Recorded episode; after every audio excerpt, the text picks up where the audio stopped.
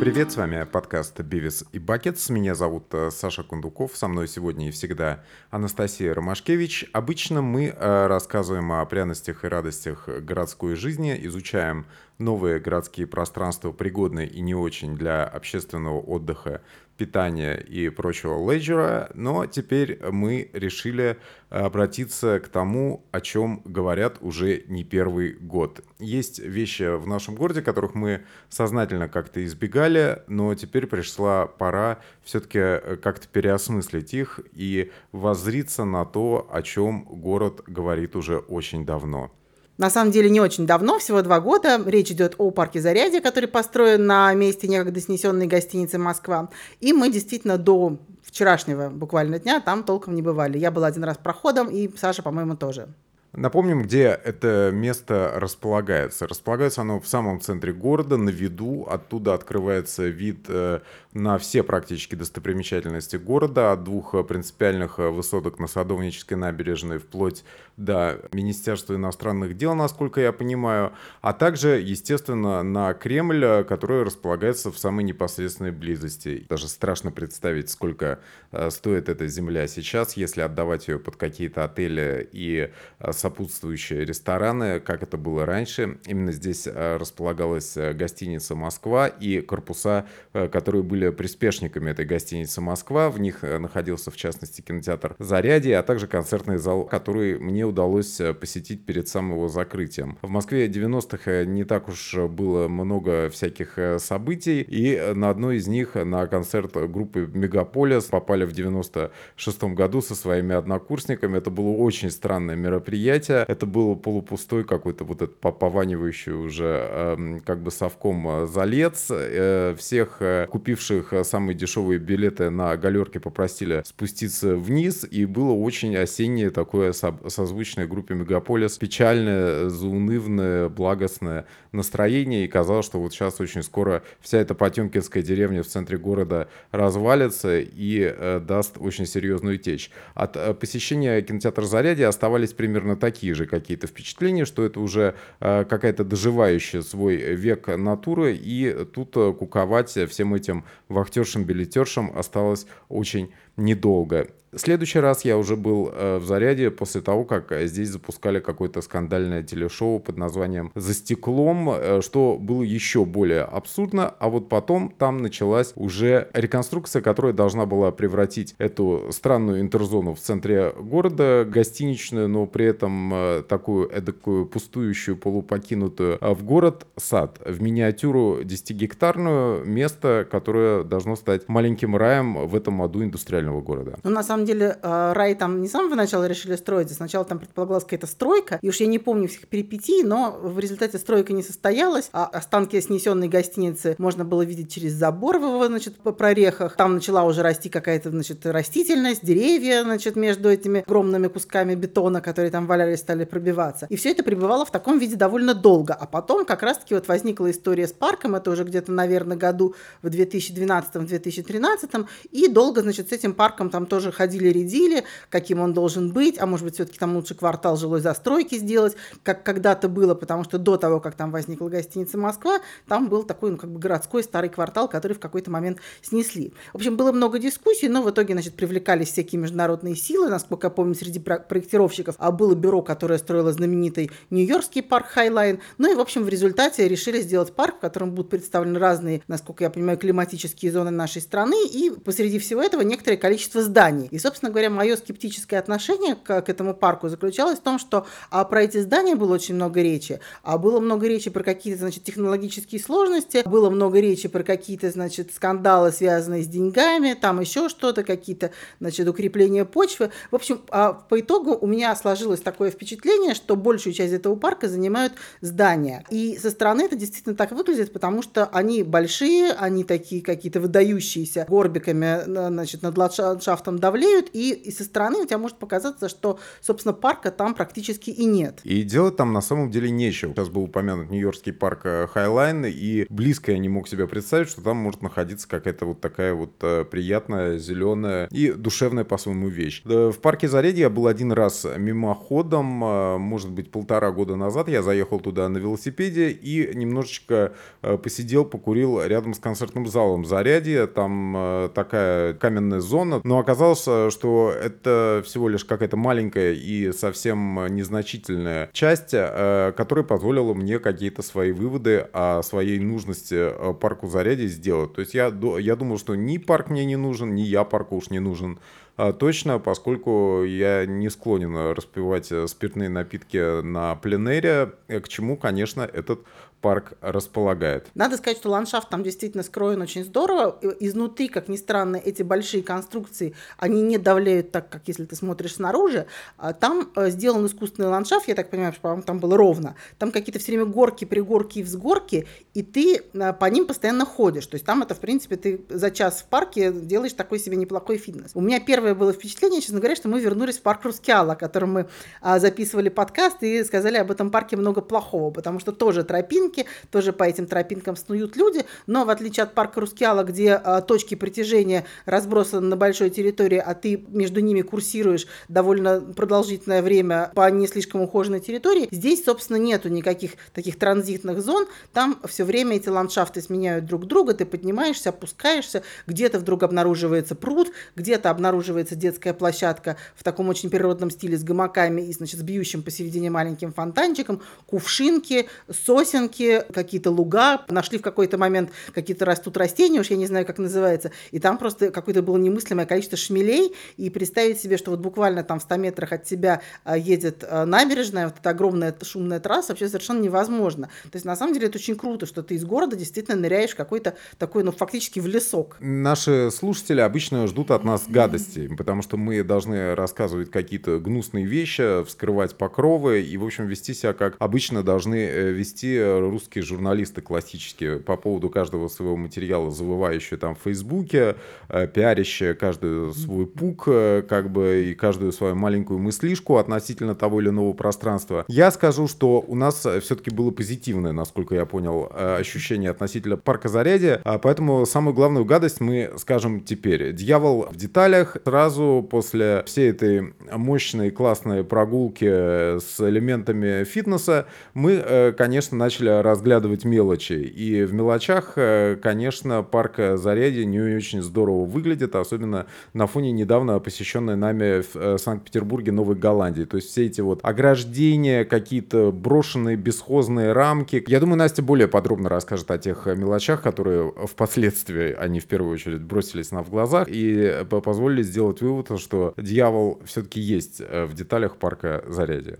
Но на самом деле хочу сначала сказать о хорошем. Вот мне что очень понравилось, то, что у парка нету а, четкой границы. Он, особенно если идти со стороны а, Васильевского спуска, начинается очень а, постепенно, потому что там есть некоторая такая площадка, где уже есть те элементы фирменного стиля, которые есть в парке. Это такое мощение в виде а, восьмигранников, если я не ошибаюсь, и скамейки в виде таких, значит, а, в виде бруса а, массивного. Там какие-то играли музыканты, какие-то кавер-версии. И, в общем, не вполне понятно, это а, еще не парк или уже парк, потому что дальше то же самое мощение, те же самые скамейки продолжаются, и ты так постепенно вливаешься с улицы. Кроме того, в отличие от многих наших парков, и вокруг него нету ограды, и в него можно зайти с разных точек. И это тоже очень интересно, потому что, опять же, в зависимости от того, откуда ты вошел, ты оказываешься в разных частях.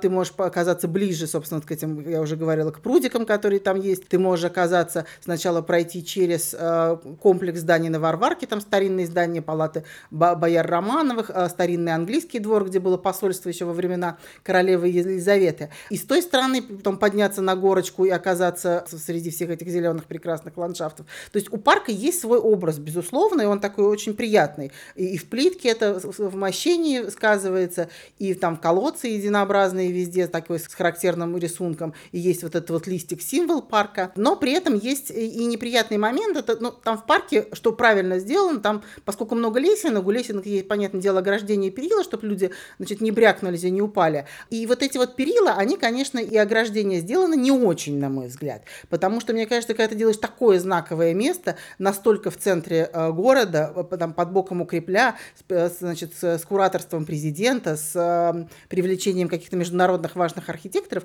у тебя должно быть в деталях тоже абсолютное совершенство, мне кажется. Этот фирменный стиль должен э, сквозь все детали проявляться. И вот как раз что касается ограждений, какие-то грубые металлические перила, которые, вот, например, такие же перила есть около станции метро Шелепиха. Но все-таки, мне кажется, при всем уважении к Шелепихе, между ней и Зарядьем есть некоторая разница. Конечно, хотелось бы, чтобы у Шелепихи тоже были изящные ограждения, но если нельзя везде, то хотя бы можно было бы начать с Зарядья. И это, конечно, немножко раздражает, потому что там вот этих ограждений и конструкций много, но они такие все не очень. Это же касается и местной архитектуры. Там, например, какие-то павильоны, в которых есть, значит, ледяные пещеры, какая-то удивительная, удивительная площадка по выращиванию растений без почвы, а какая-то, значит, там воронка с гидропоникой, мы, честно говоря, да уже не попали. И это здание, ну, прям скажем, не выдающийся, но такой, ну, приемлемой современной архитектуры в органическом стиле, пытающейся как-то сливаться с ландшафтом. Как я уже говорила, изнутри эти здания во всех этих горках, с горках, в общем, более-менее прилично э, спрятаны, поэтому ты на них не слишком много внимания обращаешь.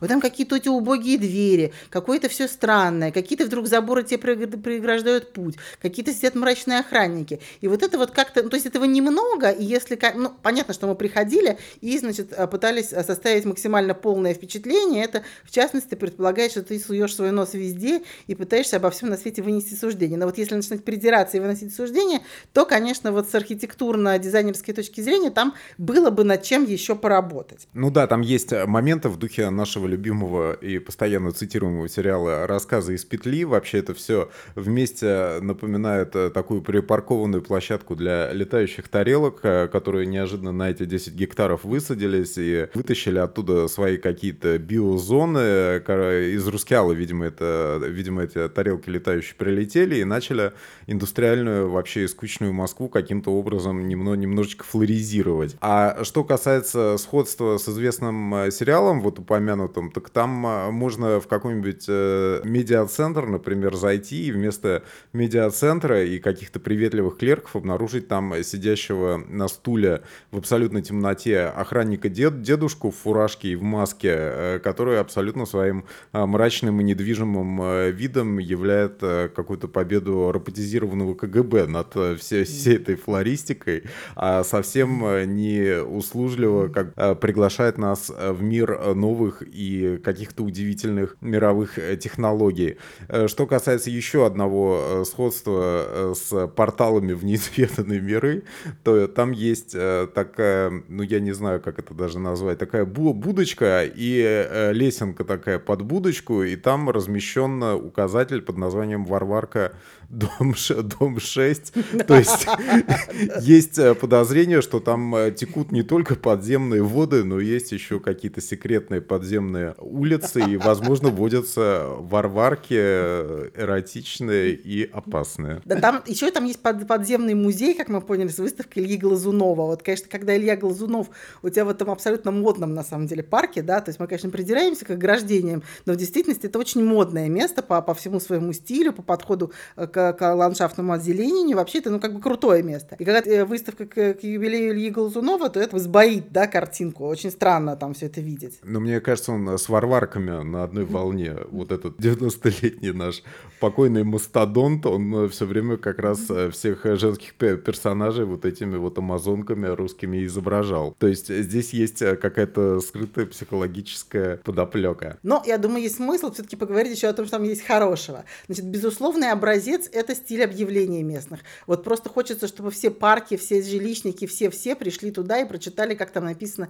правила поведения. А когда они хотят что-нибудь запретить, они сначала говорят, что вообще-то мы очень любим собак, но, пожалуйста, не нужно здесь выгуливать. Или там мы очень любим зеленые насаждения, пожалуйста, поэтому не нужно по ним ходить. При этом в парке, тем не менее, есть площадки, где можно залечь э, на травке, где можно э, взять э, еду с собой в ресторанах, там есть гастромаркет, и об этом в правилах особо написано, что, а, значит, алкоголь, как это почему-то называется, распивать нельзя, но бутерброд съесть можно. И поэтому там много людей действительно на солнышке валяются. Там есть зеленые склоны, по которым а, все пытаются тоже карабкаться, там, правда, стоит объявление, но, опять же, не запрещено ходить по склонам, а написано, пожалуйста, не ходите по склонам, это может быть опасно. И это, конечно, способ коммуникации с внешним миром очень приятный, очень, к сожалению, редкий в нашей стране и, на самом деле, абсолютно правильный. Когда тебе вежливо, симпатично, на нормальном человеческом русском языке что-то говорят, ну, конечно, в этой ситуации, мне кажется, ты на правила будешь обращать больше внимания, и действительно люди там себя ведут очень прилично, при том, что там в силу того, что все-таки не районный парк, а, и там и жилья рядом нету, а туда, ну, люди специально приезжают, и видно, что много каких-то туристов из других городов, судя там вот по всему. Несмотря на это, там, конечно, э, на, на очень пестрый состав,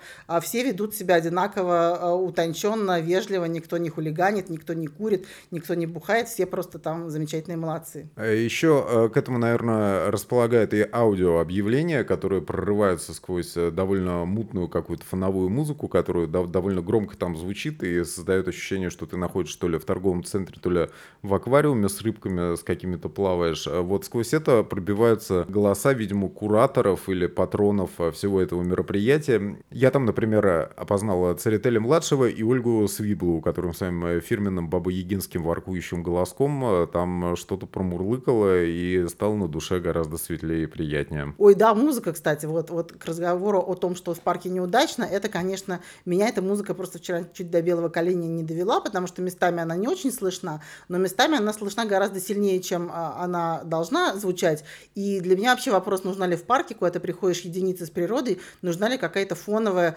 а, такая электрическая музыка. Или все-таки мы хотим послушать шмелей, или хотим послушать птичек, которые там, безусловно, должны водиться. Вот это для меня, конечно, большой вопрос, я бы эту музыку оттуда убрала. Ко всему прочему, ну, ты пришел в парк, ты хочешь, опять же, сесть, там можно сесть в таких кустиках, на бревнышках, в тени, очень все мило. Ну, вот, например, я захочу почитать там книжку. Но это абсолютно невозможно, потому что вот обычно где скамеечки, там эта музыка льется и особенно громко. И поговорить там под этим репродуктором тоже особенно не выйдет. И, в общем, зачем а, в парке с акцентом вот на такую как бы природную составляющую, там еще есть а, таблички, мы сначала расстроились, что их нет, нет, там есть таблички, там есть такие небольшие столбики, на которых написано, что за растение, а, такая полезная информация для тех, кто интересуется ботаникой. И, в общем, ты там приходишь, ну, как в, в оранжерее под открытым небом, и зачем-то тебе, значит, включают вот это вот непонятное что. Очень меня это, честно говоря, позлило. Она, в общем, гонит тебя в основном вперед, и ты э, как бы с этой музыкой надолго, сидя с книжкой, действительно не останешься, потому что она будет тебя постоянно выбивать из колеи, и, возможно, тут тоже есть какой-то скрытый замысел, о котором мы не знаем. Надеюсь, что руководители парка нас э, послушают и в комментариях на SoundCloud оставят э, какие-то свои ответы, чтобы мы тоже поразмышляли над тем, э, может быть, мы слишком строги к этому саундтреку, а все на самом деле было задумано очень концептуально. Вообще у этого парка, мне кажется, есть еще одна проблема такая, как бы, ну, глобальная, она не относится, собственно, к организаторам парка, а она просто, ну, фактически пространственная. У любого московского городского парка, даже тех, которые имеют общегородское значение, например, парка Горького, есть, как мне кажется, а, посетители из числа местных жителей. Такие завсегдатые люди, которые живут относительно недалеко, и туда регулярно достаточно приходят проводить время там с детьми, с семьей, еще как-то. Вот у парка Зарядье, по моим ощущениям, таких людей нету, потому что ближайшее жилье там все-таки расположено довольно далеко, и там вот в, в целом есть ощущение такого транзита, что туда специально пришли, вот как посмотреть на какую-то достопримечательность, и больше, возможно, и не вернуться. И это, мне кажется, создает там такую невольно ну вот атмосферу, может быть, большого торгового центра, еще чего-то. Ну, то есть там нету вот какого-то такого уюта, который свойственен, мне кажется, вообще всем паркам, в принципе, просто по, по факту того, что они парки. Тебе не показалось такое? Да, мне показалось. Единственное, где этот уют был создан, это на детской, на детской площадке, которая хоть э, какую-то статику происходящему все-таки предлагала, где э, можно было вот э, как-то осмысленно чем-то себя занять, потому что все остальное, это вот э, где люди сидели, это пустые вот эти вот амфитеатры, да, в, одну сторону и в другую сторону. И вот они сидели на склоне перед э, пустыми э, сценами, и это было очень довольно странно. Они могли бы вот эту вот кавер-группу, которую нас встречала на входе, отправить хотя бы на сцену, что ли, чтобы они там выступали и пели свою украинскую песню «Сказка» с длинными скрипичными соло, с которой все начиналось. А потом, кстати, это же самая группа, э, которая, которая нас встречала, мы выходили, она играла инструментальный кавер на э, композицию Леонарда Коэна Аллилуйя тоже довольно э, странно рифмующийся с парком Зарядье. Если бы это все происходило на сцене, в этом был какой-то смысл. А когда люди просто исполняют э, на потеху такие вещи амбициозные э, собравшимся зевакам, это, мне кажется, какая-то трата ресурса, а они явно к парку имели отношение. А мне кажется, нет. Мне кажется, что в этом месте просто любые люди выходят и что-то играют. Да, и, кстати, вот еще неприятный момент. Я вспомнила, что на самом деле вход в парк это вот этот вот такой а, купол, в котором еще до того, как парк парк открылся, была выставка, посвященная тому, каким он будет. И сейчас этот купол не работает, как и многие другие помещения. Так понимаю, что в связи с пандемией, и он, ну, ну закрытое здание, закрытое, все понятно. Зачем-то оно по всему периметру обнесено вот этими вот любимыми московскими заборами. И, собственно, мое какое-то такое предвзятое отношение, оно первые минуты очень сильно давно давлело, в частности, потому что я увидела вот какое-то безобразие, которое, собственно, там ожидала увидеть. То есть дом, обнесенный зачем-то заборами, не работающее что-то, вообще какая- какая-то фигня непонятная. Но музыканты были еще до этого домика. То есть я думаю, что музыканты пришли сами, что эта территория не парковая. Но это вот я то, что говорила о том, что граница там отсутствует четко, и, на мой взгляд, это довольно, а, довольно любопытное явление, когда город как бы так невольно втекает в этот парк и, и также из него вытекает. Ну, короче, я могу сказать, что музыканты свою э, работу делали достаточно неплохо, э, с огоньком, э, очень длинно, правда, но, тем не менее, очень явно старались и как бы обладали какими-то профессиональными навыками. Так что мне кажется, что там э, все-таки это какой-то симбиоз, э, синергия, какая-то, может быть, даже какой-то конкурс был на то, чтобы позволить э, этим артистам выступать именно там, и чтобы они не позорили как бы наш главный национальный парк перед приезжими гостями. Ну, чтобы окончательно закончить со спорными моментами парка Зарядье, мы про парящий мост еще не говорили, потому что это тоже принципиальная Э, для парка вещь, э, на нее обязательно все ходят, там все э, стоят и фотографируются. Оказалось, что любители делать собственные томные снимки на фоне городских э, прелестей их не вывелось, их даже селфи-палки на самом деле остались еще в ходу, то есть э, такая, в общем-то, давно забытая вещь, как селфи-палка, она там фигурировала и довольно часто. Что самое приятное, с этого э, парящего моста можно наблюдать за приезжающими мимо автомобилями и проплывающими корабликами. Это был как раз день выпускников или что-то такое, и мы встретили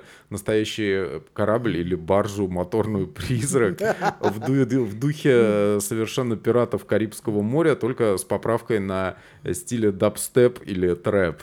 То есть э, вы представьте себе огромную баржу, битком э, заполненную подростками, которые совершенно не соблюдают там, конечно, никакой социальной дистанции, как обычно подростки делают, и они дико, дико скачут, угорают, э, и это просто настоящий праздник жизни какой-то мимо этого томного и чимного парка Заряди проплывал, и куда-то они двигались в совершенно неизвестном направлении. Я думаю, что команде Джек, Джека Воробья с этими энергичными молодыми людьми совершенно точно не хотелось бы встретиться, потому что они как стайка маленьких медвежат или орангутянят, они их просто разорвали бы на мелкие клочки. Что касается парящего моста, то действительно очень странная вещь, потому что он считается главным, а, главной достопримечательностью парка Зарядье. На самом деле он является главной странностью парка Зарядье, потому что ну, он действительно довольно бессмысленный. А, то есть, конечно, это очень круто, что он так вот вылезает над рекой и ни на чем не держится, но с точки зрения, мне кажется, современных технологий в этом нет никакого такого сверхъестественного чуда, а при этом виды, которые от него открываются, ничем не отличаются от тех видов, которые открываются с любого другого моста, и туда можно тоже прийти с селфи-палкой, встать у ограждения и точно так же сфотографироваться на фоне а, московской архитектуры. Причем а, гораздо проще это будет сделать, потому что на мосту на этом там был просто час пик в московском метро, плотная толпа идет, значит, кто-то в этой толпе останавливается и начинает достает свою селфи-палку и начинает фотографироваться. Нельзя сказать, что там как-то комфортно. А на обычном любом другом соседнем мосту, мне кажется, с гораздо большим успехом можно было бы селфи делать. И, в общем, собственно, ты входишь на этот мост и в таком среднем а, темпе движешься вместе со всеми, там, значит, есть точка входа, точка выхода, ты по нему проходишь и с него слезаешь. А, собственно, больше ничего интересного там нету. А стоит также заметить, что в этом прекрасном, в общем-то, современном модном парке это такое единственное вторжение жилищника, потому что там длинные скамейки тянутся по, по периметру всего этого значит, дела, и все они выкрашены вот в эту вот любимую московскими коммунальными службами отвратительно серую краску. В нее же выкрашен пол, а, по этому поводу даже несколько лет был скандал о том, зачем они все, все покрасили, но московские власти утверждали, что нет, мы не покрасили, это был просто лак, это была защитная пропитка, но нет, там действительно все измазано этой жуткой серой краской, такие немножко грязные э, стеклянные ограждения а, и толпа людей, которые хотят пофотаться. В общем, больше ничего интересного на этом мосту нету. Есть также вид на ТЭЦ, но, в общем, он с набережной ничуть не менее величественно открывается. Ну, вид на ТЭЦ это тоже большой вопрос, почему там именно ТЭЦ э, как бы располагается, почему ее не завесили и как-то не, не задекорировали, как в России это любят делать, почему там нет э, Потемкинской деревни, а есть только какая-то светящаяся надпись «Москва» на неизвестной постройке. Видимо, это Москва прошлого, где была ТЭЦ, а сейчас буквально через дорогу возник э, модный и прекрасный а, парк э, Зарядье, который не только заряжает нас позитивной энергетикой и дарит нам вкусные вкусности ресторана Рапопорта «Восход» или там какого-то гастромаркета местного, а еще и привлекает э, наше внимание к тому району Москвы, который какое-то время был абсолютно забыт, хотя и находится в самом-самом центре. Например, э, улице Варварка, которая, э, при том, что абсолютно центральная, абсолютно непроходной и э, да, довольно имела в своем арсенале маргинальное заведение до этого. Никто там особенно не тусовался, хотя все возможности для того, чтобы угореть и сделать что-то классное в гостином дворе, на самом деле были. Ну, собственно, мы как раз после парка и отправились в гостиный двор, где открылся прекрасный бар под названием «Лобби». Можно при этом трансфером заглянуть еще в музей, там есть действительно сохранившаяся историческая застройка, дома 16 века, в общем, палаты, все здорово. Билеты, правда, оказалось входные ужасно дорогие. 500 рублей сейчас стоит, чтобы сходить в палаты бояр Романовых. Я, честно говоря, была шокирована. Цена коктейля в лобби вышеупомянута, мы, мы, честно говоря, предпочли напитки культурному досугу. Кому коктейли, а кому и французская вода. 750 миллилитров за ту же самую сумму. Так что, э, в принципе, несмотря на кажущуюся демократичность и э, впечатление того, что вы ничего не тратите, а только занимаетесь фитнесом, берите с собой побольше денежек на улицу Варварку, потому что там каждый шаг обойдется вам в серьезные рубли. Это касается и воды из автоматов, э, которая по сотенке там, в общем-то, падает в ваши руки холодненько и прекрасно. Это касается и окружающих всех э, заведений, где вас э, с удовольствием обдерут э, как липку, но будут с вами ужасно милы и создадут вам прекрасное настроение на весь остаток вечера. Я думаю, что после парка Заряди вам уже никуда пойти не хочется, потому что это какие-то такие финальные впечатления. То есть, если вы планируете свой день, не, не думайте, что после вот этого фитнеса и карабкания в парке Заряди куда-то вас еще потащит, если вы только не сумасшедший какой-то спортсмен спортсмен. На этом я предлагаю за закончить наше путешествие э, по парку Зарядье. Мы зарядились, кстати, позитивными эмоциями. Тут э, прозвучало много критики, но э, после вкуса, после парка Зарядье было абсолютно заряженное, светлое и прекрасное. Я думаю, еще нужно будет сходить до по зиме, потому что любопытно, как они решают проблемы с привлечением людей в холодное время года. Она в других парках, может быть, решается коньками, там, не знаю, горками и чем-то другим. Здесь, очевидно, этого нету. Вот любопытно, как там все устроено в холодное время время года, но в летнее время года, если вы проходите мимо и просто хотите посетить в, в тени деревьев, а, посмотреть на пчелок, послушать музыку электронную из репродукторов, обязательно заходите. Оно того стоит. А, войти, как я уже говорила, можно вообще практически с любой стороны. Не нужно искать какой-то специальный вход. Вход бесплатный, так что, в общем, есть вся возможность побыть немножко в центре города на природе. Действительно, это, с этой функцией парк справляется великолепно. Так что в следующий раз мы обязательно туда вернемся, когда наступит э, зима и будет ночь, и у нас будет ночная лига по игранию в снежки там или что-то такое. Возможно, мы наденем хоккейные каски для этого и кого-нибудь полупим клюшками. В общем, следите за нашими обновлениями. С вами был э, подкаст «Бивис и Бакетс». Меня зовут э, Саша Кондуков. Со мной сегодня и всегда Анастасия Ромашкевич. И мы рассказываем о пряностях и радостях городской жизни. Обязательно подписывайтесь на нас на SoundCloud и оставляйте по ходу наших речей там комментарии. Мы с удовольствием все читаем. Ставьте классные оценки э, на подкастах Apple и подписывайтесь на Яндекс Музыку, которая уделяет большое внимание подкастам в последнее время, особенно на фоне запуска Spotify, у которых подкастов нет. Всем пока. До скорых встреч.